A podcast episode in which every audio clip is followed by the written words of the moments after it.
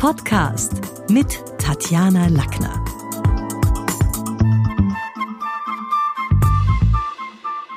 Heute geht's um die Do's und Don'ts im Verkauf. Und ich habe mal gedacht, also wenn man da so ja viele Jahre schon verkauft und auch immer wieder seine eigenen Erfahrungen hat und jeder ist ja da irgendwie Experte, hat seinen Kundenstock, habe ich mir trotzdem gedacht, wir schauen mal hin, weil vielleicht gibt's auch ein paar Dinge, die jemanden selber an sich auffallen, wo er sagt, stimmt eigentlich, das mache ich gelegentlich zu häufig. Ein sehr neues Phänomen ist, viel zu viel über das eigene Produkt oder die eigene Dienstleistung zu erzählen, wir wollen den Kunden zum Abschluss bringen, aber ihn nicht ausbilden. Also unser Kunde muss nicht der nächste Mitarbeiter sein, wo er jetzt eine Einschulung bekommt, sondern wirklich nur gezielt auf die Fragen, die der Kunde hat. Aber es geht so ein bisschen um die Idee, Redezeit ist Lebenszeit und weder der Kunde noch wir selber fangen viel damit an, wenn wir die zerdögeln. Das ganze Programm runterspulen ist demnach ein Fehler. Nicht oder schlecht zuhören, weil man irgendwie abgelenkt ist, weil man das Gefühl hat, das, das, das hudel ich schon so runter und den Kopf voller Dinge hat, denn wir haben ja meistens mehr als nur einen Kundentermin am Teller liegen, was verständlich ist, aber schlecht zuhören ist ein Fehler. Keine Vorbereitung oder schlechte Vorbereitung finde ich fatal, denn natürlich muss ich mir über meinen Kunden Gedanken machen.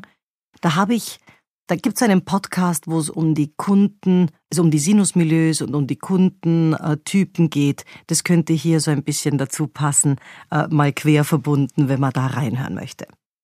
Ich halte es für einen Fehler, wenn man gar keine Fragen stellt.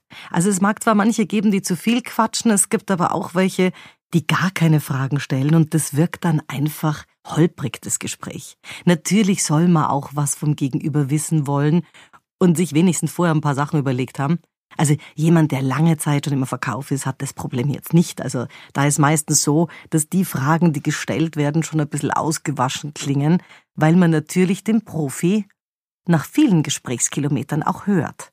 Also das ist so ähnlich wie bei, ja, wenn man wenn man bei Taxi anruft, bei 60 60 oder sonst irgendwo bei uns in Wien, dann Platz 21 bitte, die war ja auch einmal ein Liebesbaby, aber da ist offenbar eine ganze Menge seither passiert und die hat diesen Satz nicht nur heute schon oft, sondern im ganzen Jahr schon oft gesagt. Also manche Dinge klingen auch ausgewaschen.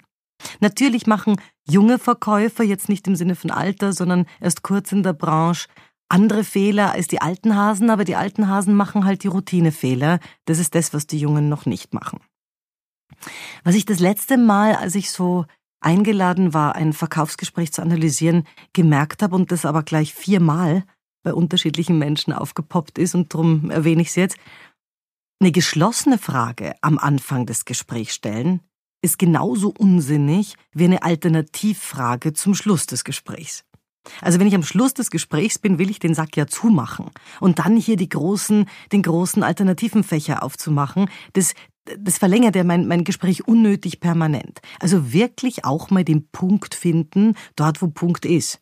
Und am Anfang selbstverständlich mit offenen Fragen diesen ganz berühmten W-Fragen, wer, was, wann und so weiter, reingehen und mit geschlossenen Fragen raus. Wollen Sie das jetzt? Sollen wir Ihnen das schicken? Äh, brauchen Sie das oder wie auch immer? Und dann den Sack zumachen.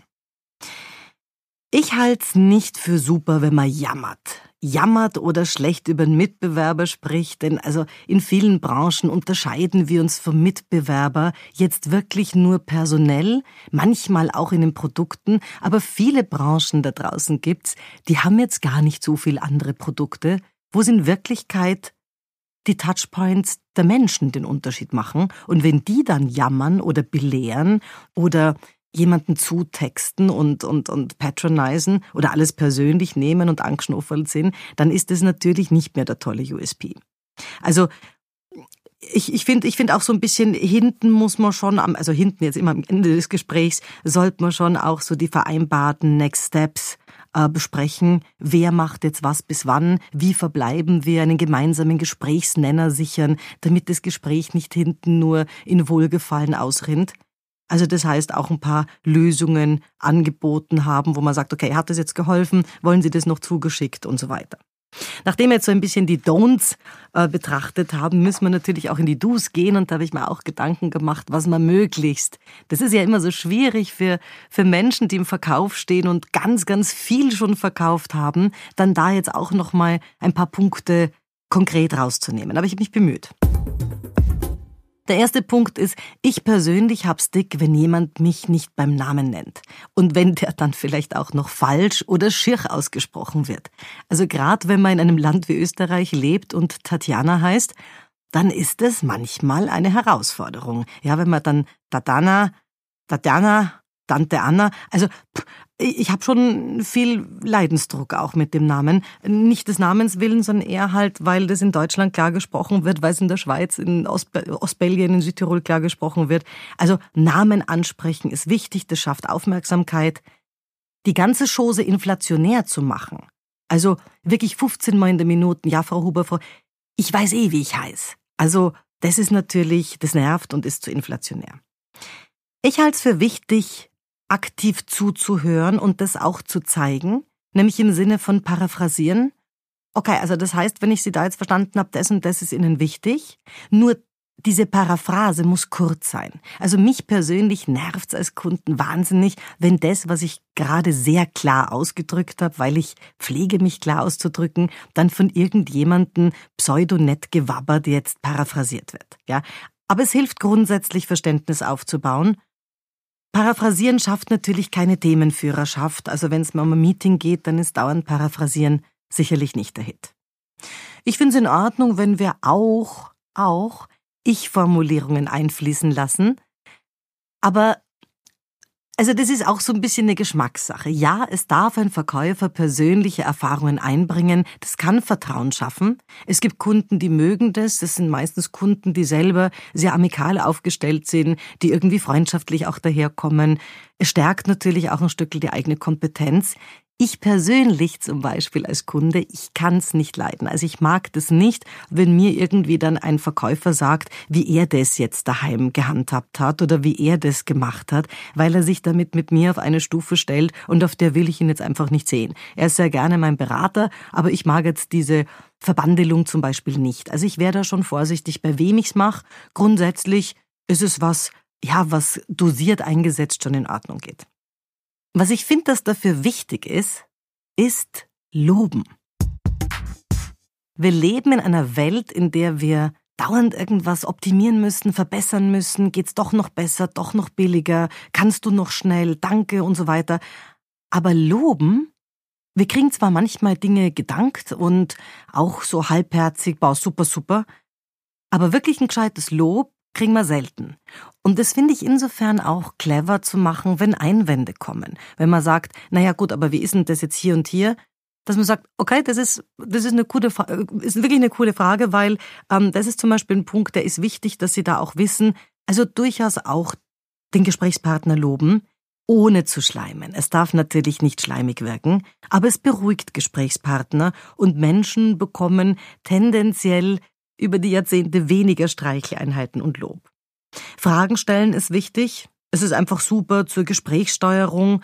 Es soll sich aber nicht wie ein Verhör im Kreis drehen und zu dominant sein. Also es gibt schon Verkäufer, wo man das Gefühl hat, der fragt jetzt nur um des Fragens willen, damit wir jetzt alle nach seiner Pfeife tanzen. Und er fragt noch dazu Dinge, die längst geklärt sind. Also da, da nervt's dann, wenn es nur ein, ein Instrumentarium der Dominanz ist. Schweigen. Schweigen ist im Verkaufsgespräch okay, zwischendurch mal eine Pause, aber gänzlich das Gespräch einschlafen lassen und da jetzt ganz mundkarg, wortfaul, wie auch immer zu sein, das bringt dann nämlich auch den anderen zum Schweigen. Das wirkt natürlich unsicher, es wirkt lieblos. Man hat dann den Eindruck, der hat kein Interesse dran, dass ich da jetzt was kaufe, ja. Also lieber auch in Aufforderungen gehen. Aufforderungen, das hat auch was mit Vertrauen zu tun. Das darf nicht zu übergriffig sein, aber durchaus auch, okay, darf ich Sie da noch bitten, dass Sie das da durchlesen oder dass Sie das mitnehmen oder wie auch immer. Ja, man kann Kunden auch Hausaufgaben geben. Das darf jetzt, wie gesagt, nicht von oben herab aus dem Eltern-Ich sein, aber wenn es eine gewisse Vertrauensbasis da ist, weil man zeigt, ich bin der Anwalt meines Kunden und mir ist wichtig, dass du da jetzt alles wirklich hast, dann ist das völlig in Ordnung. Es gibt ein Wort, das muss gestrichen werden im Verkaufsgespräch, das gilt für den ganzen Sales, das ist das Wort muss. Keiner muss irgendwas und das bringt uns nie irgendwie was. Ja, also muss können wir streichen. Ich bin kein Fan von Konjunktiven, auch nicht im Verkaufsgespräch. Es ist natürlich was, was Höflichkeit in der Sache im Ton bringt. Äh, würde, könnten Sie bitte, dürfte ich fragen, wäre es vielleicht möglich. Aber es schwächt die Glaubwürdigkeit und es wirkt sehr devot und es wirkt wenig hm, nach Handschlagqualität. Ich finde es ganz gut, wenn man zwischendurch auch mal interpretiert und den Subtext anspricht. Das kann knifflige Situationen lösen, besonders bei bei Kunden und Gesprächspartnern, die sich jetzt vielleicht selber nicht so gut ausdrücken können, die dann auch dankbar sind, dass mein Bankberater oder mein Kundenbetreuer kann mich lesen. Man muss nur aufpassen, die Gefahr ist natürlich, dass es zu Missinterpretationen kommt und man muss da immer freundlich im Ton bleiben und eher wie bei einer Frage intonieren als bei der Behauptung. Und ich finde es ganz okay, wenn man zwischendurch auch das Gespräch mal auf die Metaebene hebt. Das ist die Kommunikation über die Kommunikation, wo man sagt, okay, hm, Sie fragen mich das jetzt gerade, weil Sie auch das Gefühl haben, dass also durchaus auch mal ein bisschen zeigt, wie man jetzt die Sache äh, empfunden hat. Das kann deeskalieren. Man muss nur wirklich aufpassen, dass es nicht oberlehrerhaft wirkt, wo man dann sagt, pff, nein, überhaupt nicht, meine ich gar nicht.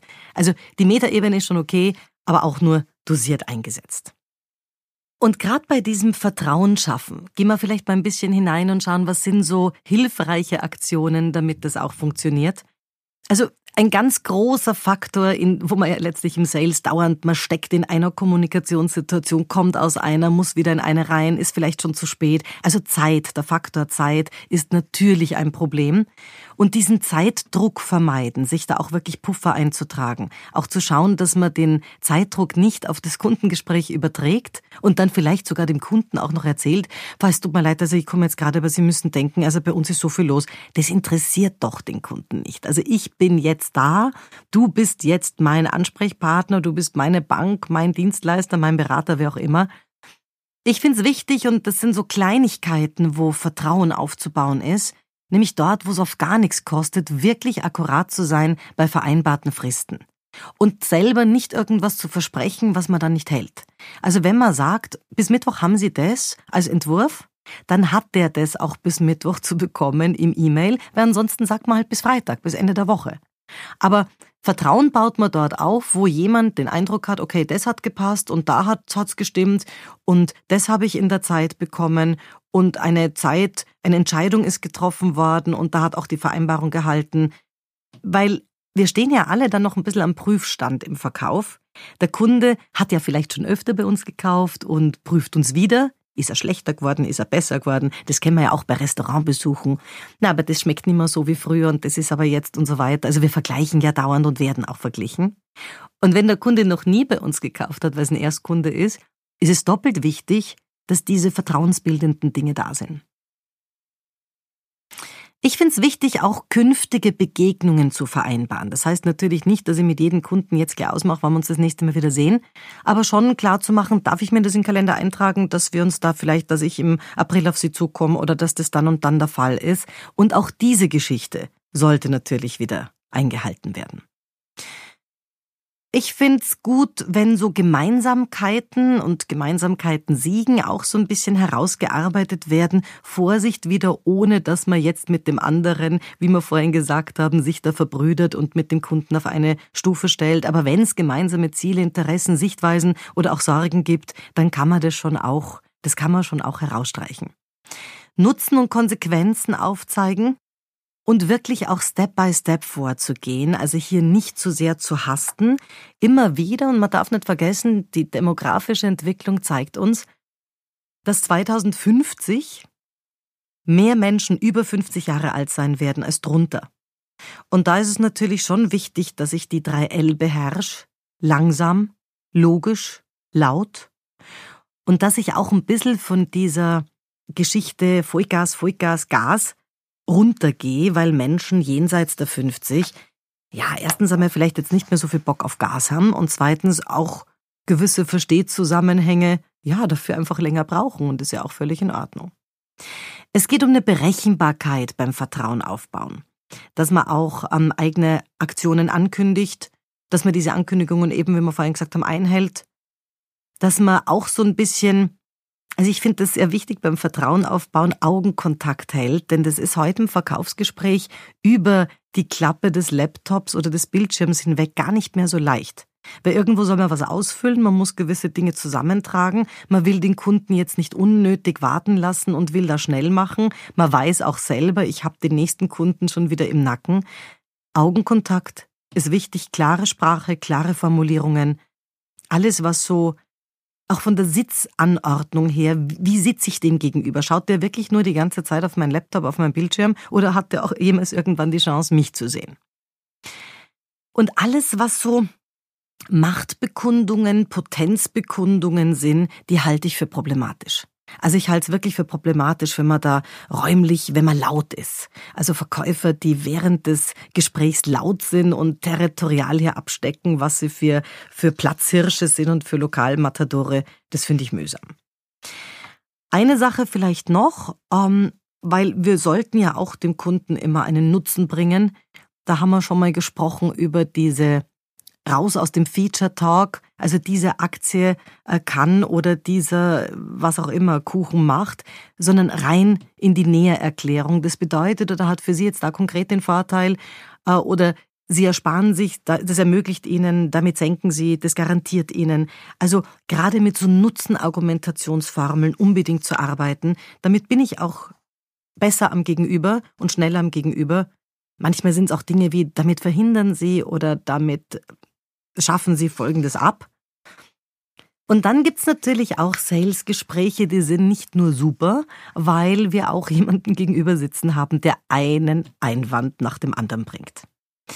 Und da muss man auch verstehen, Einwände sind Chancen. So komisch das klingt, aber es sind immer noch Kaufsignale. Natürlich gibt es, gerade wenn Menschen als Paar daherkommen, dann den einen, der sich jetzt wichtig machen will vom anderen, was er alles weiß und wie er mit den Menschen umgeht und tatata. Aber ich finde, also sowas muss man wegstecken. Wir sind schon in Sales auch Menschen, die mit so viel anderen zu tun haben und diese Spielchen der Erwachsenen natürlich längst kennen. Die meisten Menschen betrachten Einwände als was Negatives und das finde ich, das finde ich falsch. Weil wie gesagt, es ist ein Zeichen von Interesse nur ein ausgesprochener Einwand kann umgedreht werden in eine Chance, in einen klaren Standpunkt. Nur so kann ich auch Zweifel ausräumen.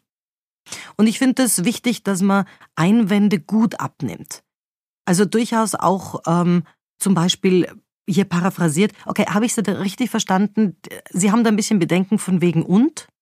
Also diese Abpuffertechnik, die sollte man auch beherrschen, dass man wertschätzend bleibt aber trotzdem Zeit gewinnt, indem er die Sache schon mal umdreht und sagt und es ein bisschen einer präziseren Frage zuführt und dann den Einwand konkretisiert und sagt, okay, woran liegt es genau oder Sie haben da Bedenken? Mir ist ganz wichtig, dass Sie da frei von Sorgen sind, also in welche Richtung gehen die Bedenken? Und vielleicht sogar ein bisschen FAQ also frequently asked questions, Fragen, die immer wieder auch in Verkaufsgesprächen daherkommen, selber aufgreifen und sagen, vielleicht ganz kurz, Sie brauchen sich da gar nicht, also ich kann das sehr gut verstehen, äh, dass es da Bedenken gibt. So die häufigsten Fragen meiner Kunden sind immer und durchaus auch selber sogar zeigen, ich bin da ganz sattelfest, das ist lupenrein, was ich da erzähle. Ich hab sogar die Gelassenheit über Fragen oder Bedenken von anderen Kunden zu sprechen, natürlich immer ohne Namen und so weiter. Aber das kann Vertrauen schaffen. Nein, man muss nicht äh, von Haus aus jetzt Menschen auf irgendwas hinweisen und schlafende Hunde wecken.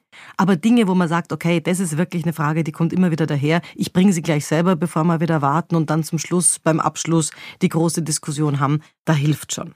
Also durchaus auch mit Beispielen, mit Referenzen, mit Referenzkundschaften und anderen Beziehungen. Das ist schon in Ordnung. Das zeigt auch, das stellt die eigene Expertise ein bisschen in die Auslage.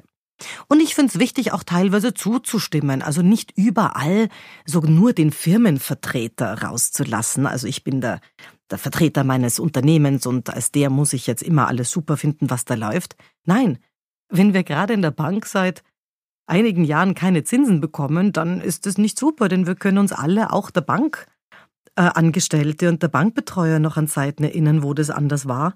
Also das muss man jetzt nicht nur absolut super finden. Also ich finde, man kann schon dort auch zustimmen, wo man sagt, ja, stimmt, da haben wir schon mal andere Zeiten gesehen. Auch ich erinnere mich an eine Zeit, wo wir da den Kunden noch ein bisschen mehr haben anbieten können. Und ich finde es auch vielleicht äh, zum Abschluss wichtig, ähm, nicht nur mit Gefühlen, also die Gefühle des Kunden zwar zu akzeptieren, gerne auch zu loben, den Einwand zu nehmen, aber schon auch mit Zahlen, Daten, Fakten hier zu entkräften, die Chose, und nicht nur mit ungefähren Dingen. Also gerade wenn man dann einen Einwand hat, dann gerne ist man so empathisch und findet den auch in Ordnung und lobt es, aber dann muss auch wirklich eine lupenreine Argumentation kommen. Und deswegen mein Tipp, auch wenn wir schon ganz viele Gesprächskilometer und Verkaufsgespräche hinter uns gebracht haben, halte ich es für wichtig, mal selber wieder ein bisschen eine Kontrolle reinzukriegen. Wie offen ist meine Haltung? Wie leise auch ist meine Territorialsprache im Sinne von Raumsprache? Wie sympathisch und wie sehr kann ich auch Blickkontakt mit meinem Gegenüber halten? Und wie gut gelingt's mir, auch nach dem x-ten Verkaufsgespräch, Vertrauen aufzubauen. Das war's für heute. Besuchen Sie mich doch in der Schule des Sprechens in Wien. Auf Facebook, LinkedIn, Xing, unter sprechen.com oder auf meinem Blog sprechen.com/blog.